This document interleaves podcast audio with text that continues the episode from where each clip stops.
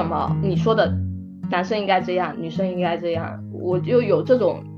很强烈的一些意识，我觉得。男生可以做的事情，女生也可以做；女生可以做的事情，男生也应该可以做的这种，大家应该是平等的。高中不是会写那个同学录嘛？有印象吗？然后我我我高中不是读文科嘛，然后班上就有很多女生嘛，然后给很多女生写的时候，他不是有一个被一般情况下最后有个祝福语，对不对？我觉得我当时自以为很酷，但现在觉得非常愚蠢的一件事情。我给大部分女生写的一句话是什么？你你知道吗？祝你找到好夫君之类的吗？差不多就类似这句话，我当时自以为很酷，但我现在想想真的是愚蠢透了。重男轻女这个东西对女生是一个压迫，对于男生来说也是一个不是很好的一个成长的一个环境吧。好像也是哦，我们要那么的努力去买房子或者是怎么怎么样，但是女生好像她想嫁个人之后，她好像就就可以过上比较。稳定的那种生活，那是不是这个就是女生的一种性别优势呢？在需要我发言的时候，我不会保持沉默，我肯定会参与这个斗争的。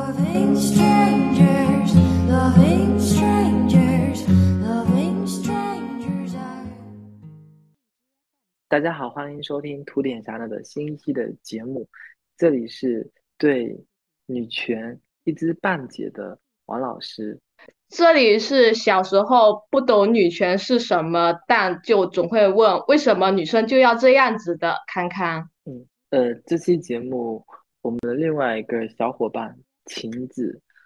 因为各种原因，然后无法加入我们这一期节目的讨论。当呃通过我们前面的一句话的自我介绍，大家应该也可以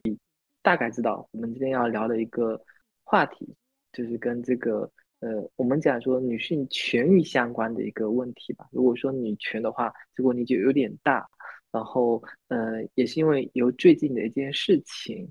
呃，引起了我们的一个关注。那看看你来把这个最近这个事情简单的说一下。难道不是因为四二三我们挑了一本书一起读的吗？然后刚好也是这个事情吧。这期上的时候是四月二十号嘛，然后后面是四二三嘛。那个读书日，然后我们是想说给大家就是聊一聊读书的事情啊，我们在共同的读的一些书啊，做一个分享。然后这期节目，这期节目能录成，是因为我们挑的那本书只有我们两个看完了，亲自没看完，所以 所以就然后变成说。呃，我们也不能临时去邀请一些飞行嘉宾，这这得让别人把那本书看完，所以就变成只有我们两个在这边尬聊。好，嗯嗯，可以。是那呃，这个书我们回头再说，然后那个嗯那个事件先说一下吧。对，就我们看完书了以后，就前几天大家就是说共青团中央打拳嘛。最开始是北京晚报吧，突然间有一个评论员发了一篇评论文章，就说，呃，要对于极端女权进行一些治理呀、压制啊，反正控控制这件事情。然后大家就跳出来说，我们到底说了些什么极端的言论吗？最开始好像是说一个，嗯，抗议还是什么事件没有女性的。人物形象，但是女性也有参与嘛？然后大家说为什么没有女生？然后北京晚报就评论了这个事情，评论这个事情说她极端女权。然后后面大家就去冲了这个北京晚报，冲完了以后，共青团中央也出来说要把女权给打下去，不能够这样子什么极端女权的一个些行为啊之类的，就这个意思。然后我的首页打开来就都是一些相关的事情。就看得我有点迷糊，怎么说呢？因为现在的情况下面，我们疫情全国的疫情其实是挺糟糕的一个状态。虽然呃某个城市就直接点名说上海的疫情防控的问题导致外溢，每个地区全国各地都会有一些呃病例嘛，都有各种局部的小疫情的网友的评论，这叫什么？输送小洋人。啊，对，什么千里投毒，嗯，因为现在疫情的防控大家都很关注嘛，很怕受到影响嘛，大家生活也的确是受到了很大的影响，所以大家都在关注疫情这个事情。然后突然间，这个几个嗯大 V 的这些媒体突然间在网络上面争吵，为这个事情在吵吵起来了，所以还呃有稍微的看了一下，因为我的首页有很多女权主义者、女性主义者，嗯，哇，打开来那一页刷下来，几乎都是在这为这件事情在激激烈的争吵吧，嗯，大家有各自的立场。那这里有个问题，嗯，对，那我这里就有个问题，就是你刚才说你有关注了很多大 V，那我想问你，哦，不是说我关注的大 V，不是说我关注的大 V 是。当时那些媒体带动了一些其他的大 V 来攻击，说要打女权。我关注的其实是鲜活的一些追星女生，因为很多都是女生在追星，然后平时本身就会关注这种女权的事情。可能就是因为物以类聚，人以群分嘛，不自觉就是在这个群体里头，然后发现哦，我们一起追星，哦，我们一起关注女权，啊，我们一起关注一些。呃，平等的问题，然后性少数群体的这些社会议题嘛，然后首页上面打开都是，包括我平时听的一些播客，像美理想编辑部他们的也是会关注女权这个问题的嘛。然后我听的那个随机波动的那些主播也都是在关注女权的问题。然后还有我听梁文道的八分，他也会关注这种社会议题嘛，所以。可能跟我自己的关注的一些圈子也也很大的关系，就是说通过你的平时的一些呃是就是关注的东西嘛，或者说嗯嗯各种社交平台下面可能看到的东西。那我想问你一个问题，就是嗯呃你是你觉得你自己是女权主义者吗？我觉得我算吧，我算是，因为比起这个概念，我刚才在一句话的介绍里头有说，比起这个概念的提出的话，我。这些年开始很认真的会去接触这个女权的一些东西吧，但是它会又跟我原先的一个知识体系产生冲突。但是吧，我从小的时候对于最开始的知识体系，有的时候就是有一种呃不理解、不能接受的一些行为，比如说呃女生应该是怎么样怎么样的这种。话我就会有一种很天然的反对，就是为什么女生就得是这样子呢？呃，所以如果要这样子谈的话，我会觉得说我在于接触女权这个词之前，我就有这种很强的一些性别意识吧，就是会觉得说凭什么你说的男生应该这样，女生应该这样，我就有这种很强烈的一些意识，我觉得。男生可以做的事情，女生也可以做；女生可以做的事情，男生也应该可以做的。这种大家应该是平等的这种，嗯，想法是从小就会有的。那说到女权主义的这个方面的话，我其实我是挺女权的，但是因为女权的整个派系好庞大，我自己现在也处于一种吸收的越多。然后我自己还没有把他的整个理论知识全部都梳理清楚的情况下面，嗯，逻辑还没有自洽，还没有形成自己的一个观点想法的时候，我现在一个状态是其实是挺混乱的。我在女权这方面的很多的表达很多的问题上面，我其实还没想清楚，还没有想透，嗯，然后接触到的讯息有有太多，有的时候我。因为讯息过多，信息过载，然后反而辨别不出来哪些是正确的，哪些是错误的，哪些是应该的，哪些不应该。就是现在我还没有思考出来、理出来。嗯嗯嗯。然后，但我的就是从一个我们今天这个节目，可能很多是要从一个女生视角和一个男生视角来看待，嗯，跟这个。权利平等的这样的一个问题，呃，就是说实话，我自己的话，呃，我很少会去，就会去关注就是女权相关的一个问题。就像我们看的那本书，就是从零开始的女性主义那本书里面有讲到，在日本这个社会里面，其实很多男性对这种东西其实也是漠不关心，因为好像跟自己的利益没有多大的关系。而我的过往的经验其实也是这样，除就除非说刚好身边有女性朋友，诶，她可能呃有聊到什么话题，那可能跟这个相关，那我可能会去关注一下。但大多数情况下，在我的社交平台或者是呃各种账号，或者是日日常所能看到的信息里面，我没有特别会去被这个话题所吸引。甚，然后当这意味着说，我也不会是说看到一些什么女权，不管是它的负面还是正面，比较少关注到这个问题。我过往或者直到现在，可能也是这样的一种状况。呃，甚至我我都，所以为什么说这个问题不好聊？主要是我真的不不懂。然后另外一个是，呃，什么是你觉得什么是女权呢？嗯，因为你刚才也说了，其实，呃，就。因为你现现现在也没有形成一个比较好的一个对于这一块的一个认知体系嘛，所以我不知道这个问题你能回答得了。你觉得什么叫做女权？或者我们换句话讲，呃，女权主义在追求什么？就是呃，这样讲会不会比较具体一点？因为我感觉我们在讲这个东西词太抽象了，到底在追求什么？因为你要发声嘛，或者说你要。呃，抗议或者你要表表明某种态度，总得有一种诉求吧？嗯，这么做的目的是什么？这么做的目的，嗯嗯，我会觉得说，嗯嗯啊，你先说，就是那本书里面从零开始的女性主义里面，他说这个女权主义追求的是什么？让弱者获得什么相等的这个权利嘛？那呃，这个观点我还蛮认同的，但我不知道在我们。大陆这个社会，中国这个社会，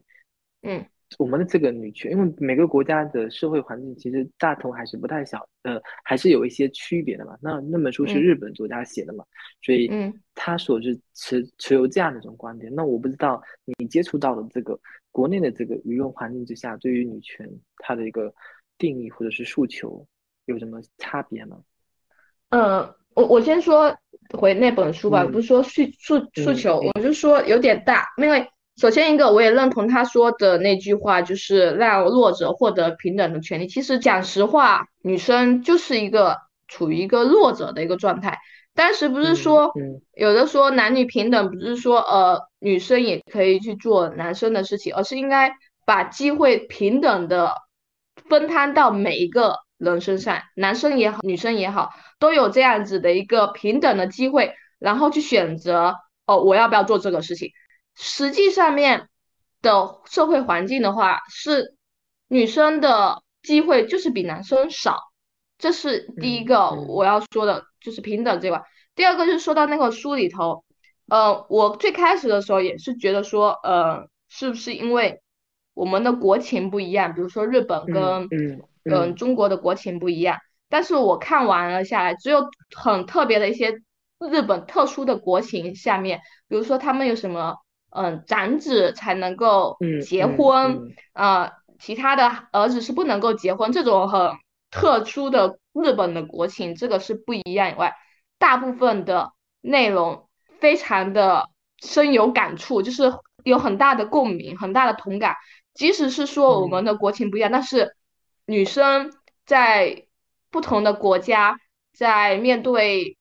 这个父权制度下面都是一样的。我们面临的困境，面临到的不平等的待遇，其实是大同小异的。我反而是觉得真的是大同小异，因为把他们的场景拉到换到中国来，也可以找到非常多的女性在经历同样的，比如说就业啊。比如说婚姻问题啊，还有一些亲子关系啊，都都一样。基本上我是觉得很相似，非常相似。就是哦，这装了监控吧？我们嗯，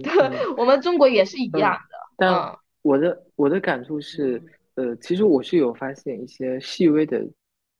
我认为的一个区别啊，就是呃，它里面其实一开始有讲了这个，呃，有个那个。就是不同时代或者是不同时候出生的这个日本人，他是其实是有经过一个迭代的，就是包括日本就是战后崛起的，就是什么呃婴儿潮等等之类。但是其实呃我我就是不能在在某些方面是不能完全对等的，因为呃。说实话，日本对于这个很多问题的研究其实是比我们更早的，相当于说我们其实很多问题都在有点是跟在后面的，比如说包括这个什么老龄化，当然这个女权其实也是一方面，就日本可能会更早的进入某一种社会的状态嘛。等于说，为为什么说其实日本很多地方对我们的影响还是比较大的？嗯，就相当于说他提前步入了那个阶段。那呃，其实我有我看的时候，其实会呃跟我们的现实情况里面做一个对比嘛。嗯，所以呃，我觉得那本书的借鉴可能借鉴一直在这个地方嘛。它其实有刷新了我很多的一个认知，当然也包括也补补充了我对于日本过去的一些。刻板印象嘛，就比如说他不说那个次子，就是也要不能结婚嘛，也要在这个什么长子家里面为奴。这个我还是，对，我就就看到的时候，我觉得日本人这个怎么这么就有点奇怪啊。嗯，对我我也是挺惊讶于他有这种的一个情况现象的存在吧。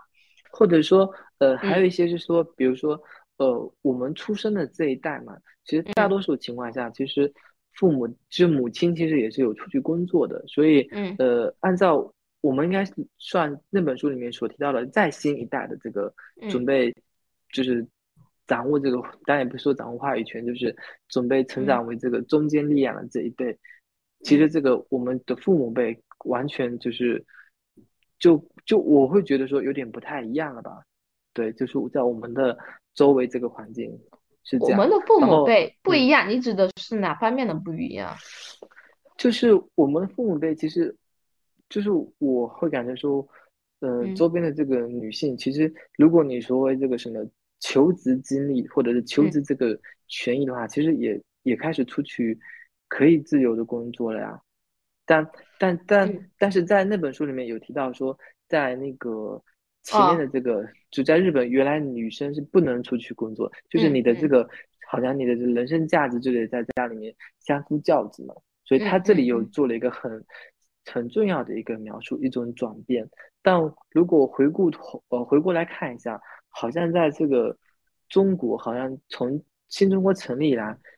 就没有这个问题嘛，就是大因为大多数女性都可以出去工作。嗯，对，因为当时新中国成立以后。领导人提的那个“妇女能顶半边天”，嗯，那个其实口号的喊出来是很重要的，然后让女性出来去工作，去嗯参与生产劳动嘛。另另外一方面，当时其实也跟社会的生产力发展也有很大的关系，因为那时候我们刚打完仗了以后，其实人口是很少的，你要发展起来，真的。妇女也是一个很重要的劳动力嘛，那参与工作、参与这个劳动是很重要的。另外一方面会觉得说，其实对比一下，有可能哈，我会觉得在这种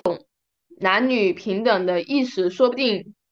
是不是有可能跟新中国成立的那种意识下面，我们是不是有的时候是属于倒退的？我我指的是意识形态上面的倒退，我们的社会。发展的这个生产力是往前的，但是意识形态有的时候并不是跟着生产力一直往前的。嗯，我我我我只是有这个疑问哈，我没有说这个是真的，我只是说有这一方面的小小的困惑。嗯，我们今天我们的发表的言论，呃，大家可以对大家可以跟我们进行讨论商量，但我们也没有说一定是这样，我们也在学习中，大家可以互相学习啊，不要不要争吵，不要争吵，先说一下。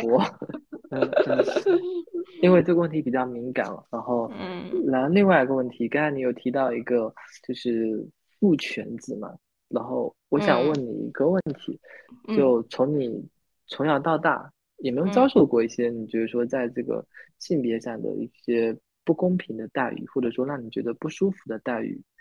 或者说有的话会具体是怎么体现出来的？其实因为我成长的。家庭环境相对哈会好一些些，是因为这个就要说说到我很很个人的事情，就是我我有两个爷爷哈，其实是一个是外公，但是我也叫做爷爷啊。那我跟我这边呃应该叫外公的爷爷这边成长起来的话，因为他相对来说没有那么的嗯，没有那种重男轻女的那种观念。对待我跟我弟，我们都是平等的，包括我妈也会觉得说，呃，女生要事业为先，要独立，要有自己的经济，反正要各方面的独立，经济独立、思想独立、各方面独立，要先事业了再去成家。呃，也没有说过什么很非常父权的一些表达，但是在另外另外一边爷爷那边的表达上面就会说到说，呃，女生就应该嫁出去啊，就应该考虑嫁出去，然后呃呃，学得好不如不如嫁得好之类的一些表达，还有一些场合就是说，呃，应该是男生去而不是女生去，女生就不用考虑这方面的事情之类的，就是相对于两边的话。呃，两边的家族吧是有一点点差别的，这个是能够感受到的。其实我自己不是太能够很敏感的去记这些事情，但是会有的时候会从一些表达上面，比如说女生就是一定要嫁出去的呀，嗯，家族里的东西跟她没有关系呀，然后还有说呃，女生就是应该做家务之类的哈，比如说在一些我知道一些重男轻女的家庭里头是。女生要做家务比较多，然后男生基本上不做事情。但我们家不是这样，因为我们家是，我弟要是说他不会做这件事情的话，我们家下面一句话就是你不会做不会学吗？没有说哦，我是女生或者我是姐姐，我就要承担家里头的家务。嗯，哈，嗯，没关系，没关系，我。我们家也是这样，因为我们家就我一个人，所以基本上我得做。对呀，就是 对，就就不会说呃，有些有我知道有些家庭，比如说如果有有那个重男轻女的问题的家庭的话，就会出现这种情况，说呃，而且如果这女生是姐姐的话，就更会说，哎，你姐姐年龄大嘛，然后你姐姐你后面肯定要去做这些事情，要去嫁到婆家去，你要会这些东西啊之类的，就会有这种表达。我们家就是。相对来说还好，回过头来看的话，我们家就是没有说这个事情，什么姐姐应该去做，或者说呃女生应该去做的事情，就没有说都要去做，都要去学，都都要学你独立生存的一些本领吧，大概是这个感觉。嗯嗯，就是我好像小时候，对，就是做这种家务，就是就是我觉得是我妈说，就是说。就你最好得会做嘛，然后就是说，以后以以后就是你说娶了别人，或者是跟别人成立家庭的时候，就可以有相应的这个分担，它 其实是这个意思。嗯嗯嗯，对，然后就变成说，像基本上什么打扫这种、拖地啊这种，就是像像我家很多其实都是，就就是有时候会让我去拖嘛，就我觉得也就习惯了，就包就包括一些煮饭这种。基本的家务就还是就还是会做，虽然不一定能做得很好，但但也是有被要求去做的。所以这个我觉得其实取决于呃上一辈父母的这个看法。但但呃就另外一个问题，呃刚才你有说过，其实有一些可能是在并并不是很具体，但可能在言语上面会会让你觉得有一些不舒服嘛。然后你刚才有提到一个，我就我分享一个我就是我看到过的，嗯就。呃，就是那个我们福建不是非常相对于来说很注重这种传统的祭祀活动嘛？嗯嗯，像有有有有就尤其是过年春节什么之类的。嗯哦，像我记得有一有一次好像是我们家有一个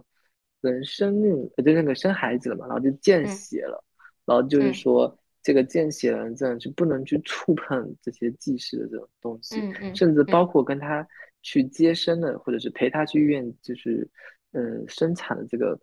女的女性啊，也不能接触这些神灵。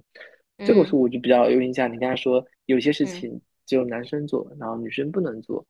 这我觉得非常的明显。虽然说这虽然说这件事情也不是什么好事情啊，就是当然当然不不是这个祭祀的很多事情也不是什么，但是对于我们这种传统的来说，其实祭祀好像是一件非常神圣的事情，就女性好像不能参与。我我会 Rebecca 一下上一期晴子还。晴子虽然不在哈，我们可以 Q 一下晴子。她上次我们在聊生死的时候，她有说过，他不是哭得很惨嘛？是他的对对对外公还是他爷爷过世的时候，家里有个老人家过世了。对，然后是说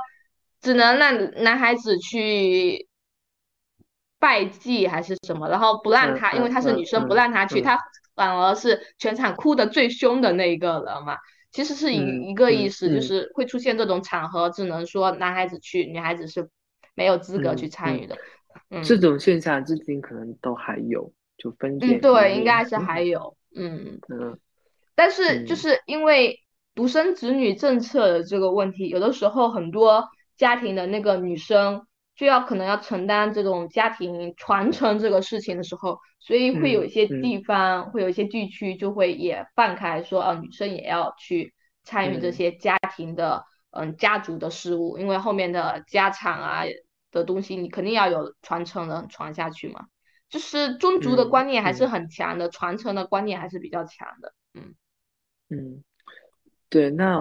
呃，但是换呃另外一个问题就是，呃，可能我们最直观的对于这个性别认知，可能是由我们父母辈给我们的。那可以再对比一下，就是再往前一代，就是奶奶辈。呃，我们先讨论问题，就是从。就是女性角度来讲，然后你先从女性角度，然后我从这个男性角度来讲，比如说我们爷爷辈、奶奶辈，他们对于这个性别的认知是怎样的，或者是我，然后接着是我们父母辈的认知，以及到我们这一辈的人对于这个问题的看法。好，你可以先说一下。嗯，我先说一下，可能我要 Q 回那本书上面，呃，我可能会想要讲到的是。母女之间的一个关系，不是说性别，不纯粹是说性别，是一个母女之间的交流上面会有一些很，我应该用什么词来表达呢？呃，像书里头，像从零开始的女性，对，就有提到那个母女之间的一个很奇怪的关系哈。呃，前几天我跟一个嗯朋友一起散步聊天的时候，我们也。就是就女权的问题，简单的做了一个交流，然后也谈到了母女之间的一个关系跟母亲之间的关系，就会发现母亲对于我们的影响其实是非常大的。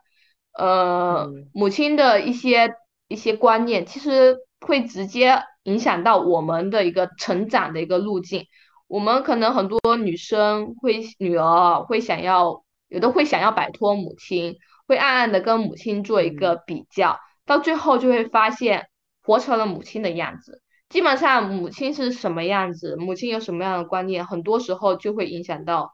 女儿是什么样的一个想法，什么样子一个观念。我跟我妈的之间的一个接受的东西来或，我们是的确是有不同的。但是我妈对我的影响就是，第一个，像刚才就说过的，呃，我妈会觉得说，女生一定要有事业。嗯，导致我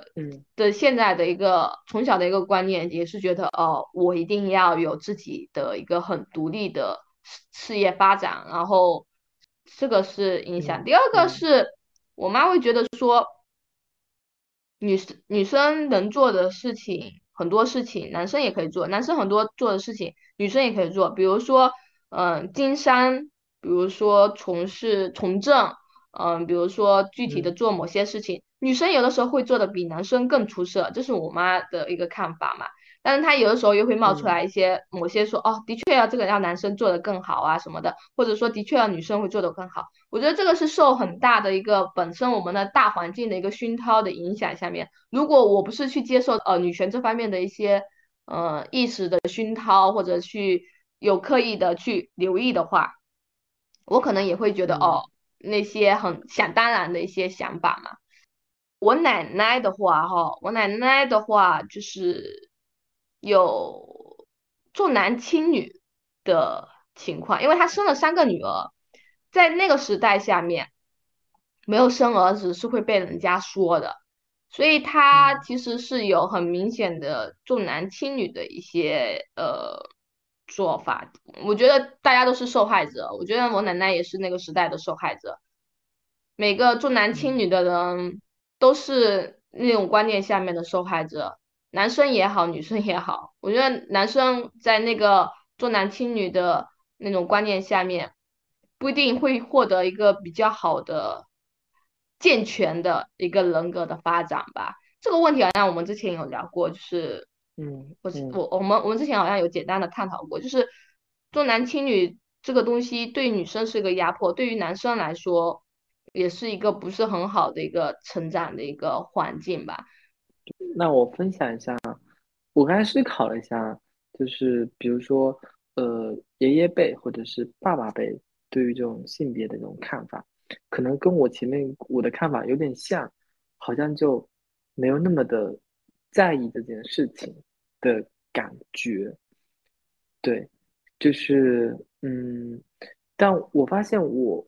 因为我我从小就没有，就我出生前我爷爷就过世嘛，所以我就有接触我爷爷辈，就是我外公嘛。但我发现我外公其实相对来说没那比我与我外婆相比的话，我外公没有那么的重男轻女，就体现在我外公对我妈妈的栽培上面，或者是说嗯具体的一些。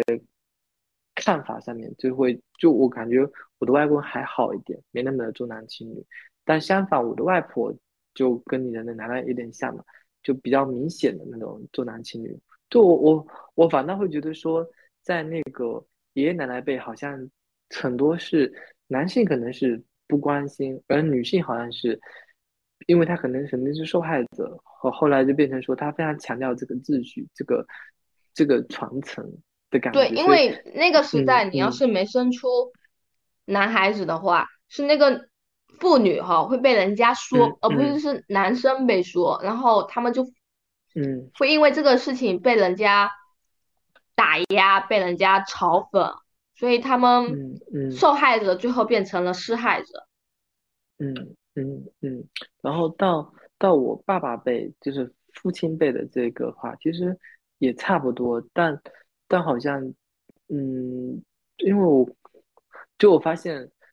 爸爸也差不多，就是我感觉多数男性在我们这个社会里面，多数男性其实都是对这个都是什么漠不关心的。因为其实如果你严格来说的话，其实是跟自己的利益就没有那么，因为毕竟是如果从父权角度来讲的话，男生是什么？是既得利益者，对，所以他很容易忽略掉。嗯嗯，就就像那本书里头讲的，从零开始的女性主义里头讲的，男生是既得利益者，他很多时候并不会去想要说真的去做这些事情，去损害到自己的利益，这很没有那么大的一个动力去做这个事情。第二个就是说，因为这种环境吧，其实男女生接受到的成长的环境其实是不一样的，我们。每个人施加到男生跟女生身上的那个文化内容是不一样的，我们听到的话语其实是不一样的。对，所以这个我觉得可能就是一个很重要的，需要专业的人去研究，在不同这个世代对于性别的性别之间的认识，以及它整个的一个形成的原因，可能我们就只是通过我们自己身边的做一个简单的一个呃。分享，当然如果有，呃，我们听众如果有其他的，也可以做一个，可以给我们做个反馈，就是你身边有没有一些类似这种很极端的，或者比就比如说表现的比较明显的性别上的一些认知，与我们所现在所看到的不太一样的一个表现哦。不叫小娟。画面是我们最后防线，社会新闻耸动版面，双眼打码照片。夜莺变哑巴，你们费好大功夫，谁敢不听话？时时刻刻的刻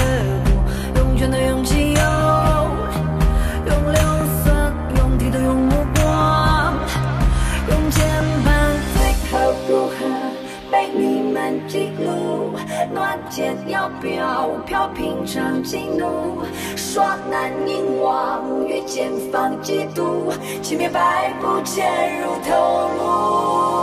迎娶我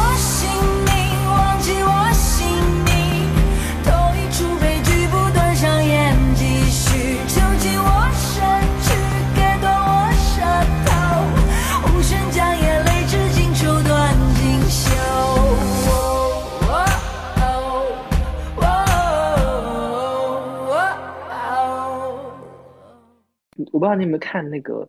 就是之前那个脱口秀大会，嗯嗯，就是呃，就是那个杨笠有印象吗？嗯嗯，我我我有关注他的微博呀，他的事件我也会关注。嗯嗯，就是我是蛮喜欢杨笠的，作为一个男生，但而且我也并不觉得他就是侵犯了，或者是就比如说冒犯了男生，还是怎么怎么样。然后这里就有个问题，就是因为因为我比较喜欢杨笠嘛，所以我我后来是有看到一些。关于这个女权的一个呃吵架嘛，就是类似那种，嗯，就网上会有一些出现一些，比如说嗯。女权还是什么中华女权，就是那个拳拳头的拳，嗯，就是类似。这种呃污名化的一个现象，嗯，然后就好像变成那个女权，就是这个东西好像就是一个。嗯，社会毒瘤一般的存在，包就包括刚刚前面所讲的那个，呃，共青团他做那个打拳的行为嘛，就我不知道说你是怎么看待，在我们的网网络这个舆论环境之下，类似这种对于女权的一个调侃或者是污名的一个现象。我我我一点一点的答哦，呃，就是我突然间想到很多东西，我一点点答。首先一个是说到那个。呃，杨丽的话哈，我觉得杨丽这个事件的一个出来的时候是一个时机的问题。对于女生的关于嗯女权方面的一些意识的觉醒吧，其实是我觉得是社会生产力发展到这个阶段，然后这些年大家一直都有相关的一些讨论声音起来了以后，杨丽她等于是一个影子爆出来了。大家开始疯狂的关注这个方面的事情，这是我最开始的感觉哈。第二个就是争吵，因为在关于女权这方面，很多人其实是呃没有很系统的一些知识，就比如说像我，呃，那我不会参与参与那种讨论，而是在大家争吵的时候，我要去甄别这些信息，然后好好的思考，去形成自己一个理论、一些观点。但有的人就是冲上来一知半解的出来搅浑水，就为吵而吵。呃，他知道了一两句话，知道了一两个方面，就开始冲上来跟人家去吵，这种情绪化的行为也是有的。第三个就是说到打拳这个事情哈，打拳这个事情的话，就像上次我们差点要起来的一个争吵，我就说过我会走，我可能会走极端哦，就是在需要我的时候。我有可能也是一个会去极端发言的人，因为我们已知这个环境就是不平等的，男女就是不平等的，要让他平等的方式不是说温和的去说理，温和的去去处理，有有些时候就需要非常暴烈的一个冲突，因为负一要加上一才能等于零。这个天平秤一边已经倾斜了，另外一边要加更多的砝码上来，才能够把这个天平给拉平。所以我会觉得说，可能是需要一些极端的一些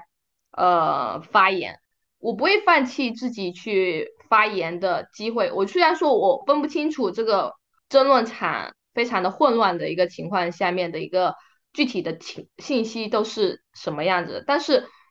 在需要我发言的时候，我不会。保持沉默，我肯定会参与这个斗争的。但是呢，第四点呢，就是说到现在呢，男女生的一个对立的这个话题啊，有的时候会会疲劳，就是很多时候他们因为为吵而吵，但是又感觉是有陆陆续续的人加入进来了，判别不出来哪些人是自己的盟友，哪些人是来就是把这个。争论场弄得非常的混乱。那现在还有一种声音啊，有一种声音就是说，呃，境外势力介入进来，因为男女对立这种话题会带来很大的流量哈，都是生意。我上次有一个嗯姐妹就说到这个事情，我就问了一句，就是说你怎么判断哪些是生意，哪些是合理的一个诉求的表达嘛？她说：“你只要是到最后去谈要政府去改体制啊、改改革命啊什么的政权上面的话，就是一个，嗯，生意嘛，境外，势力来做。然后还有一个就是说极端言论嘛，你说毒瘤打女权，到底什么叫做极端的言论？是怎怎样的话语才叫做极端的言论？这里头我就觉得其实有很大要删去的一些地方，到底。”我怎样的言发表了怎样的言论是被判为极端的？怎样的言论才是说我是一个合理的诉求？那我在合理的诉求，你能够帮我达到吗？有帮我实现吗？我有很多的问号。然后还有一个是说到呃男女平等这个问题嘛，很多人说到这里头，打女权的人就是说要呼吁男女平等。那打男权的人就会说，呃，我们男女已经很平等了。我们中国跟其他国家来说，男女生已经非常平等了之类的这些表达，就是很多时候你只要反问一句，就业是平等的吗？工作机会是平等的嘛？我们要的有的时候是这种大家平等的拥有机会的权利的时候，他们会说到的是说，呃，比如说男生被男生强奸啊，都不会得到一个什么合合理的呃法律保障啊之类的，这种东西本来就是立法上面没有完善的事情啊，要去处理的啊，要去要去更好的完善这方面的法律，不是说。因为这个问题上面就觉得哦，男女生是平等的哦，说或者说男生还不如女生。我们要的是平等的一些，比如说就业机会，平等的，嗯，生活上面的学习机会。女生很多是没有比男生更好的升学的机会的。比如说有有些学校在录制的时候就会降低男生的一些分数，然后就业机会的时候很多时候就限制说，哎，只有。男生，到底是说真的是只能说这个工作只能男生做，还是男生想要把这个工作垄断？有很多时候，有些事业刚开始开创的时候，女生也都在做，那最后就是男生涌进来以后，就把这个地方垄断了，然后就会说哦，你们女生就不适合做这个啊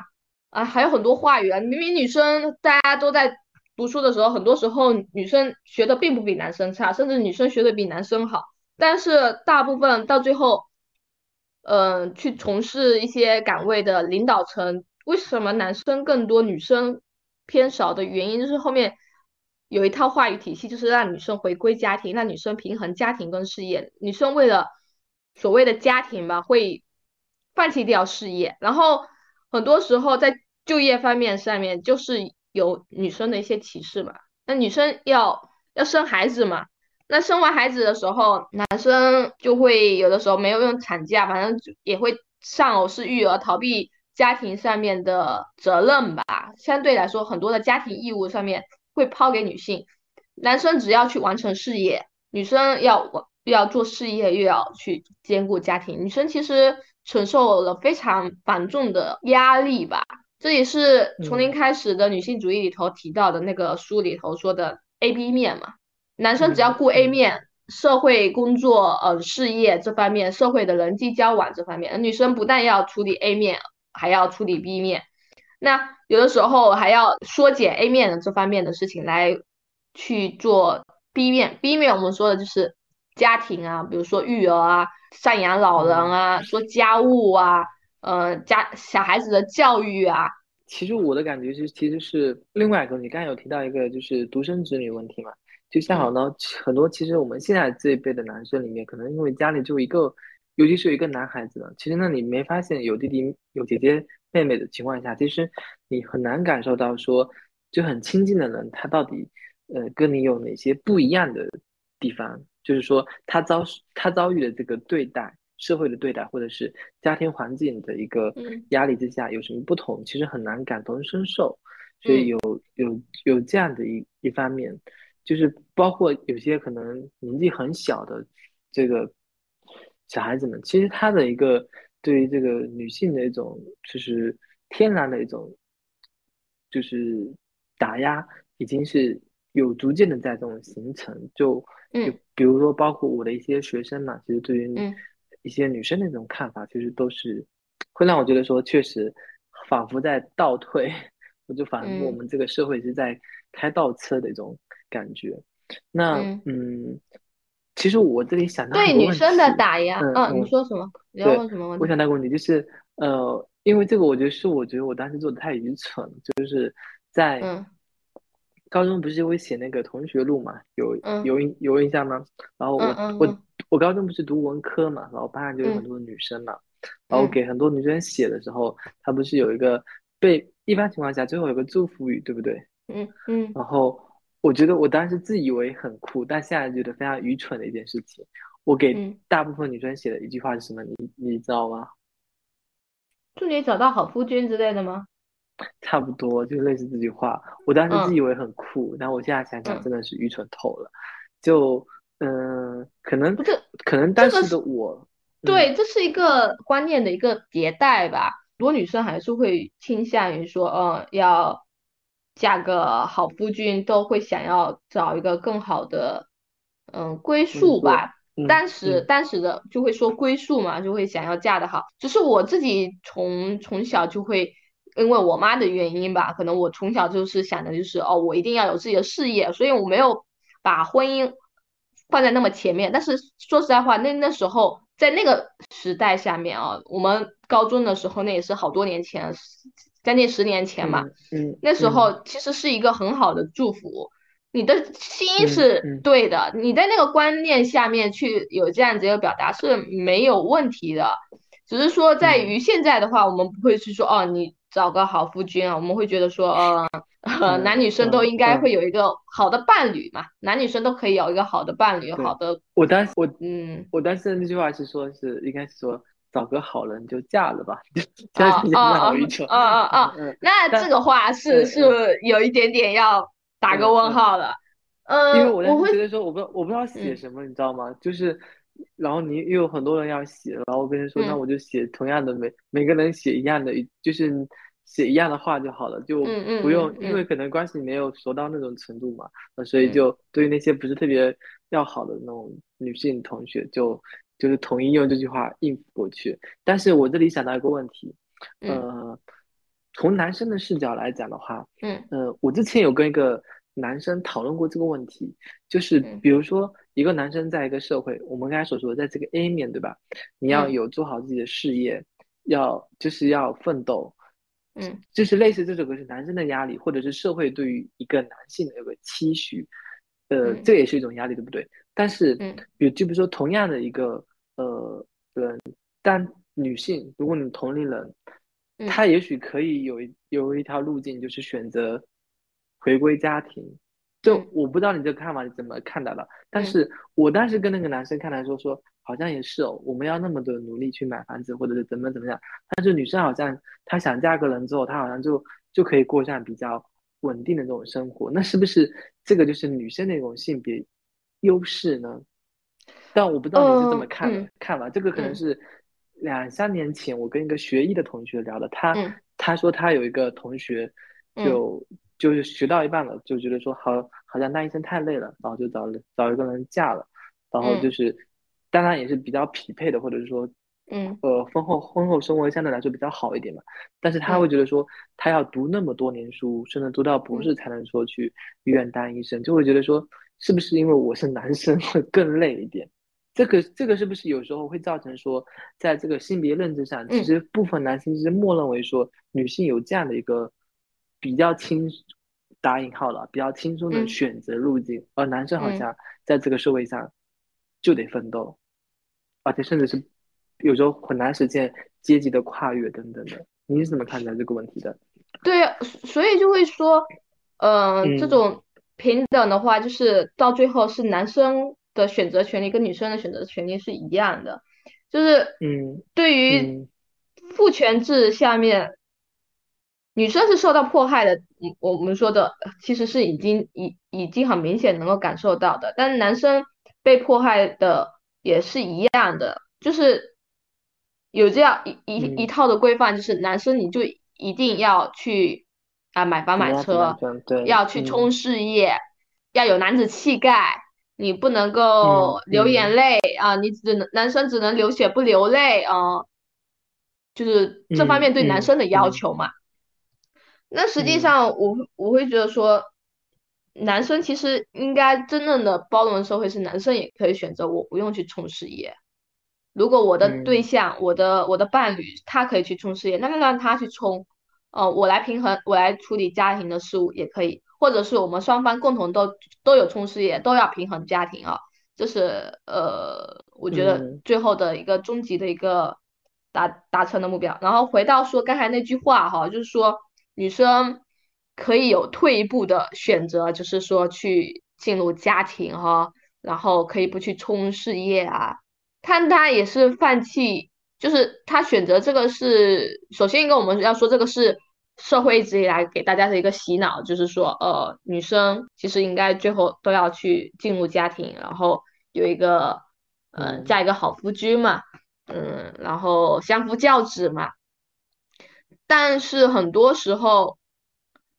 家庭主妇并不是那么好当的。有的时候，我也不知道哈，我我我不是家庭主妇，我不能说我很很感同身受的去分享。但是我能说的就是说，如果说一个女生她进入了家庭，她每天的生活起来就是打理家务。如果她家里头很有钱，她不需要打理家务，她每天做一个阔太太出去去社交、去玩乐、吃喝玩乐，那 OK 啊，很棒啊，那是她的一个生活选择。那更多的是普罗大众的大部分的绝大多数的女生，如果她作为一个家庭主妇，她可能面临的就是首先一个她在家里头没有话语权。她跟她老公注定就不平等，然后她如果说没有去工作哈，她会与这个社会多多少少是脱节的，就是她可能会跟其他的家庭主妇或者其他的一些孩子的妈妈哦组成一个朋友圈子，但终究不如她自己有一项技能，她有自己的一个赚钱能力、劳动能力、实践能力来的要给她的安全感更多。她基本上有有点儿是依附于她老公的，她在这个家庭里头是没有太大的话语权的。然后如果这个老公如果是疼她的哈，还 OK，嗯，还 OK，嗯，还 OK，对。然后没有出轨啊，很有责任心的一个男人的话，那挺好的。如果说这个男的出轨了呢，婚变了呢，离异了呢，他。这个家庭主妇她就没有，比如说没有经济的收入，没有经济的实力去对抗这个婚变了以后要面对的事情了，这是要考虑进去的。然后再说一个，我其实是很佩服家庭主妇的，讲真的，因为，嗯，呃，处理家务是一件挺辛苦的事情，讲真的，就是我我我会觉得说。每天醒来就要面对家里头那些琐事什么的，只有一个人去处理的话，这真的，我会觉得我不适合做这个事情哈。嗯，这个家庭主妇里面，我推荐一一期综艺节目，就是那个《康熙来了》。很早之前有一期，嗯，节目它是这样，它是做一些那个主题就是家庭主妇的一天，就是请了一些。其实你刚刚漏掉了一点，就是我觉得是更辛苦的地方在于说，其实我们社会上。真的有那么多人就是全职家庭主妇吗？不是的，你同时要照顾家庭，还要处理工作。他那期节目就是请了一些台湾的当时那个艺人，他同时也要兼顾家庭，还要做这个演艺工作，包括什么接小孩等等之类的。因为大多数人其实对不是这种富贵的生活嘛。其实，所以我觉得，如果 想要了解家庭主妇的一个生活情况的话，可以去看一下那期节目，就会觉得说。太难了，真的好难。我记得之前好像有做过一篇英语的阅读理解还是什么，就是他应该是考研阅读理解。他好，他好好像是说，其实，在那个成年男性跟女性里面，其实女性的这个抗抗压能力会比男性更强一点，因为他要面对生活的糟心事更多。我比较有印象的就是像一篇文章，嗯，对，像那个从零开始的女性主义这本书里头也有提到嘛。就是说，呃，女生因为处理这些事情，她其实能力比男生要强得多嘛，因为，嗯，她要去平衡这些事情。然后另外一个是说到，刚才就其实漏漏掉说一点，就是家庭主妇这方面的工资是没有算的，她等于她做了这么多事情，她的付出是很多时候会被人家忽视掉的。如果说你家庭是富裕的话，你就会去知道，你去请一个阿姨、请一个保姆来处理这些家务，你都是要付钱的。但是女生进入这个家庭以后，做这些家务，如果只有她一个人做，没人给她报酬，好像是应该就得她来。对，就是她应该做的，对吧？嗯嗯。但是实际上，她这个也是劳动，她也是一个社会劳动，因为家庭主妇把家里的打理的清清楚楚的，她用这。打理清楚的一个家庭去供养、去辅助一个男性去外面去打拼世界，他可以外面很轻松的去外面去打拼世界，去赚更多的钱。但是其实你不能够忽视掉，你后面有一个妻子在给你清理你整个家庭，给你更好的一个提供你一个港湾吧，去去后勤，去给你这个去外面打拼的保障。你假设一下，你外面去打打拼完了以后，你回来也要处理这些家务，其实没有那么多精力的。就比如说我自己，有的时候如果说加班加的多，这一周都在加班的话，我家里就是非常的乱，我要等到周末一天的时间去集中的去打理家务什么的。那如果说有一个伴侣的话，哦，我每天去加班，加班的很晚了以后，回到家里头依然有香喷喷的饭菜。呃，衣服也跟人家，也他也帮我洗好了、折好了。我每天早上起来，我只要穿干净的衣服出去，都不用考虑这些事情。然后家里头也一片整整齐齐的，就是很幸福的生活啊。但是他的功劳就是会被大家给忽视掉，然后觉得啊，你应该的呀，你不是家庭主妇吧？你没有出去赚钱吗？你赚，那我去外面赚钱，你做这些不是很正常吗？好像是理所当然的。对。当然，我们聊到了很多，其实是可能是我们只是周边观察到的，包括这种家庭主妇，其实有。但我们今天其实有很多东西没有展开讲，就是比如说女性到底究竟说在这个社会里面，她面对的哪些不公平或者哪些就是不平等的待遇嘛？但我其实呃，就像刚刚说说，我们对于这个问题一直都都是在处于就是在学习，或者是说在更新我们的一些认知上面。就就像我刚刚一个诉求，我我认为说，从一个男性角度来讲，呃，我觉得这个，我当然是我肯定是支，我会支持说要有这种女性主义的一种改变，但我觉得更多在这种性别上，其实是，呃，不是说权利或者是说机会等样，因为我认为我们这个社会缺少对于一个人的一种，呃，自由选择的一种尊重，就比如说男生就应该这样，女生应该就怎么怎么。怎么样？好像我们就是因为我们选择这个性别之后，我们好像就得一定得符合周围的这种期待，就缺乏了个人的这种选择的自由。然后同时，因为当你做这个选择的时候，你会受到一些，就是受就是受到一些束缚，或者说这这条路可能就走不通，变成说你会默认许，或者说你得服从这样的一个社会规则，然后才能。在这个社会里面更好的这个生存，所以我觉得要改变的这种现象，它一定是要有一种全全新的改变。如果你是小修小补，就像康康之前说的，如果你不是一个那个什么负一到一的这个过程，那也许这种东西只是表面的平和，它并没有真真正的就发生。不是负一到一。嗯。是我们已经是负一，我们想要达到零的话，是要加上一个一。对对对，这期节目讲了很多跟女权相关的东西，当然我们也只是我们个人的一种理解。然后，呃，刚好这个月是四月份，是世界读书月，对吧？然后，呃，我就是我们共同阅读了这本书《从零开始的女性主义》。这个是一个比较专业的一个书籍，但是我觉得我看完不不专业啊，它比较通俗的读物。对对，就是比较通俗的。呃，我所谓的专业是说，不是那种的虚构文本嘛，它不是小说，就是对，就属于偏向于就是从社会学角度来讲，因为这这本书我我是很推荐大家去看的，不管你是男生女生，嗯，对，很好读。真的，我觉得很好读。嗯，对，他是一个漫画家去采访一个作家的吧？然后那个作家是一个女性女权主义者嘛？然后他们的一个对话就是由由他们对话展开，就是在日本这个社会过去这个呃女性主义怎么去发展的？然后呃，你可以会会了解到，可以做一个对比，就是我们这个社会跟日本这个社会有很多相似，但是也有很多不同、细微不同的地方，可以去做一个对比。然后可以更方便的去了解到我们另外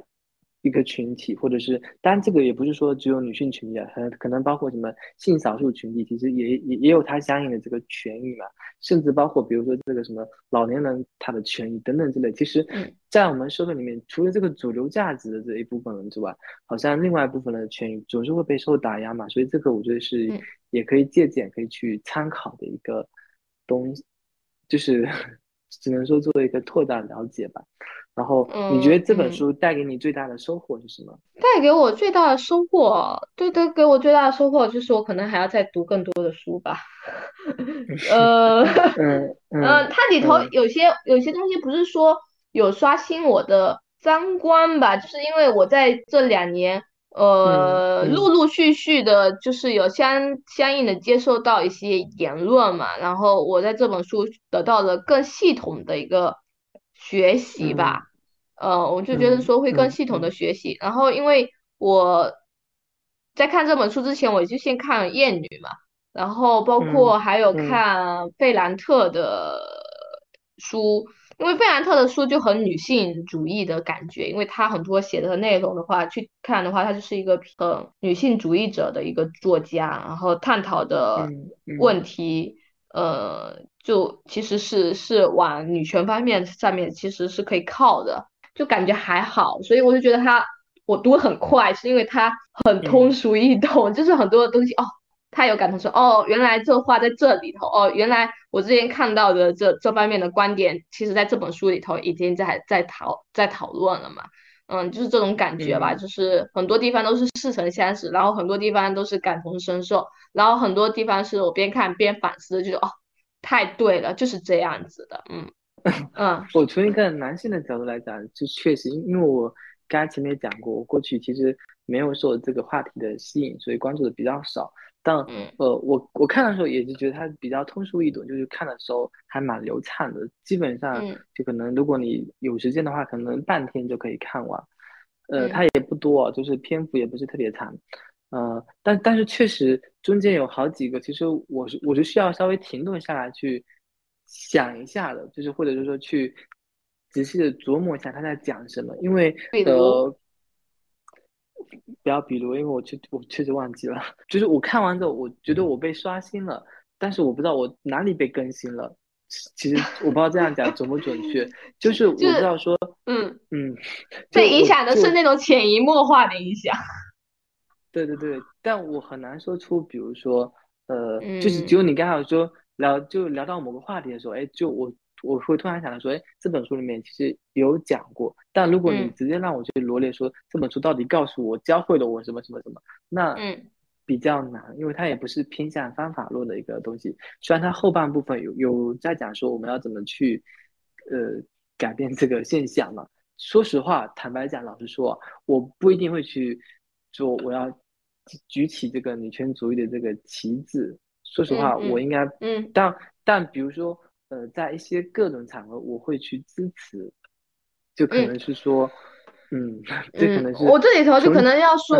就是他会，也是那本书里头提到的观点，就是其实我们去影响到身边的一点点人吧，就是嗯不要嗯。像微博上面去上面去跟人家去辩论去争吵，因为我也不是不会去微博上面去跟人家去吵这个，吵这个是没有意义的。我相对来说，我更嗯倾向嗯，于说去影响我身边的人。如，果说嗯男生也好，或者女生也好，他书里头是说要影响到，比如说他的伴侣吧，主要是影响到她老公嘛。那我会觉得嗯说，我会影响到就是我身边一些男生也好，女生也好，就是我们再聊一下，我们可以交流、可以探讨的情况下，我希望说我们和平的去达成一些比较好的呃意识吧，比较好的一些观念的更新，或者说大家有一些比较好的沟通跟交流嘛。那呃，如果说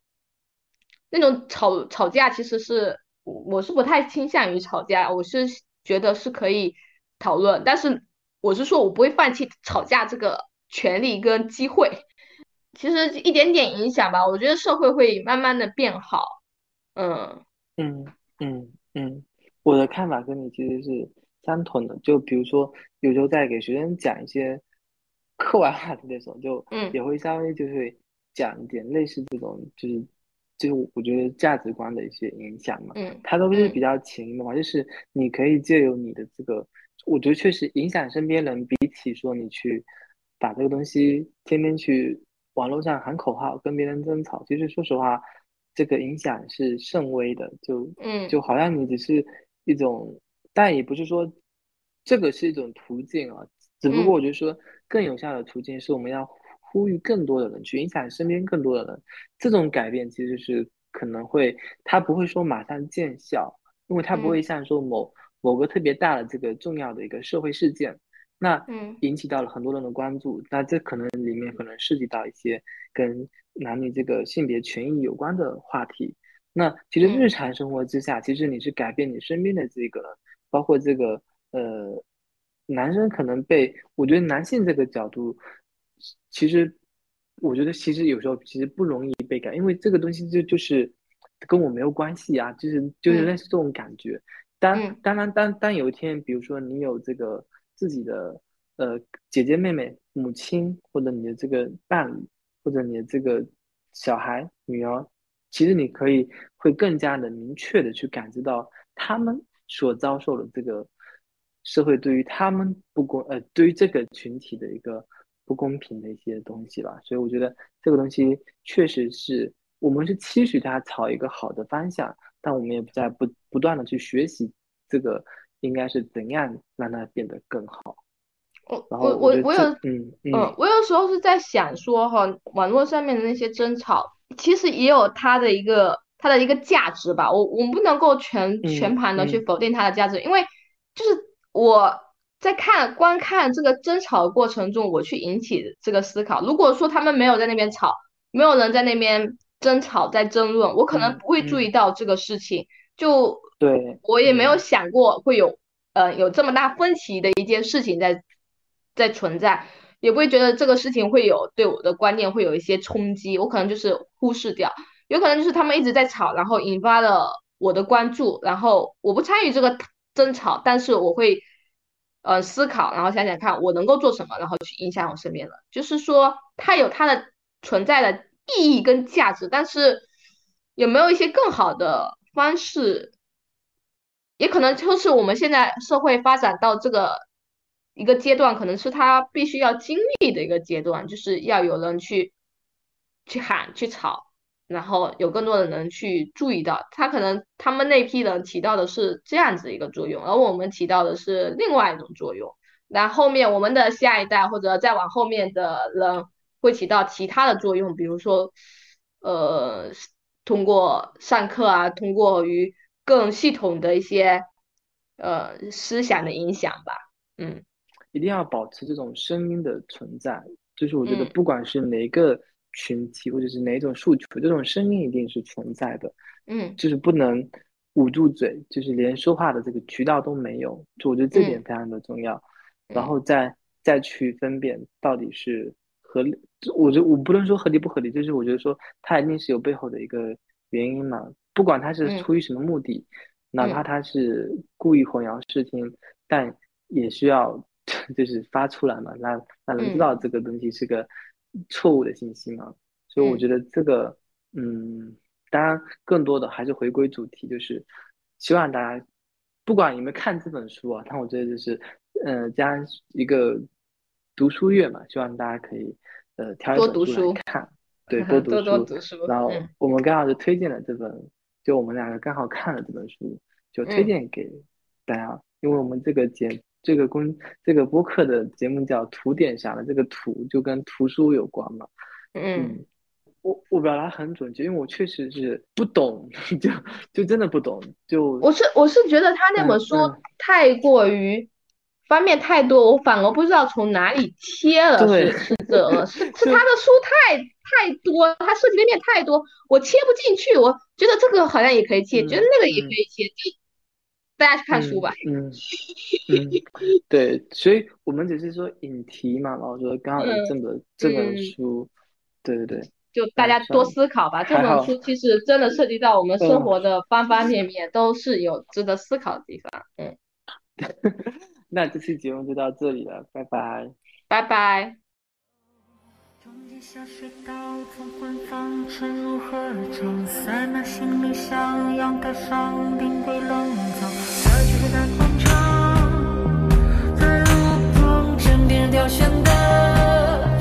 何地方最后如何被你们制服？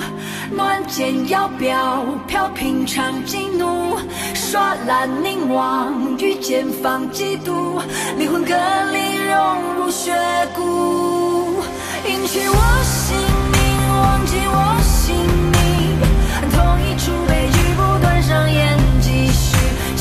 我身躯，割断我舌